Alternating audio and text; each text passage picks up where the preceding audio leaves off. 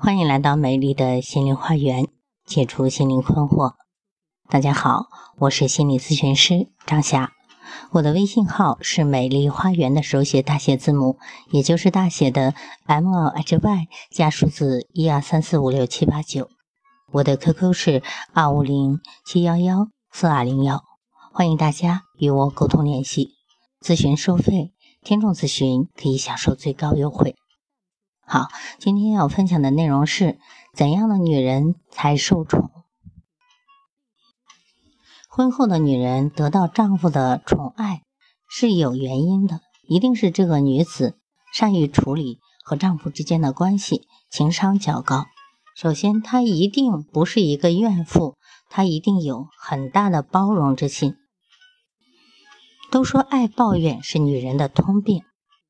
其实，我们就要尝试着先抛弃它，因为很多时候，抱怨不但不能解决任何的问题，反而只会让事情更糟糕。而对于那个每天都听唠叨声的男人而言，时间久了，他就会觉得这种抱怨是废话，是折磨，连耳朵都会生出茧子来。当女人不说话的时候，当他觉察到少了些什么的时候，他会自己忍不住说上几句话，便有了说话的欲望。所以呢，不用缠着男人去唠叨，拒绝怨妇，学会包容吧。第二点，他一定是个贤妻良母。要知道，在婚姻中，家庭需要两个人共同去打造、去经营。无论是在原生家庭中，你是多么的娇贵。那么，放下懒惰，学着贤惠，学会温柔，尝试用女性特有的细心去操持家务。男人爱温柔的女人，更爱懂得操劳勤快的女人。男人在外面再苦再累，回到家，也许话并不多，也许会蒙头就睡，但是他能够感受到温暖。他知道，这些都是身边这个女人的好。即便嘴上不说，心里也会感念你的好。第三，我们要做一个厚脸皮的女人。女人在感情的世界里容易哭泣，两人生活难免会有所争吵，甚至误会。也许此时的她会说一些难听的话，甚至做一些不堪之事。作为女人，不要轻易记仇，因为此时的她再清楚。误会之后也会很自责，他也会很怕您记恨于心。如果有仇，并且实在忍无可忍，也可当场就报，千万不要隐忍在心里。比如让他洗一个星期的碗，拖一个星期的地，然后做顿他喜欢吃的菜，再去慰劳他一下。夫妻之间不要有隔夜仇。第四。一心一意支持他的事业。男人的魅力在于挺拔，他挺得起一个家，挺得起一个未来的责任。当他在做这些的时候，不要觉得他木讷，累的时候、失意、无奈的时候，学会体谅他，明白他事业中的苦，和他谈心，能够帮助他在事业上开阔，好好照顾他的身体，让他觉得你就是他的支柱。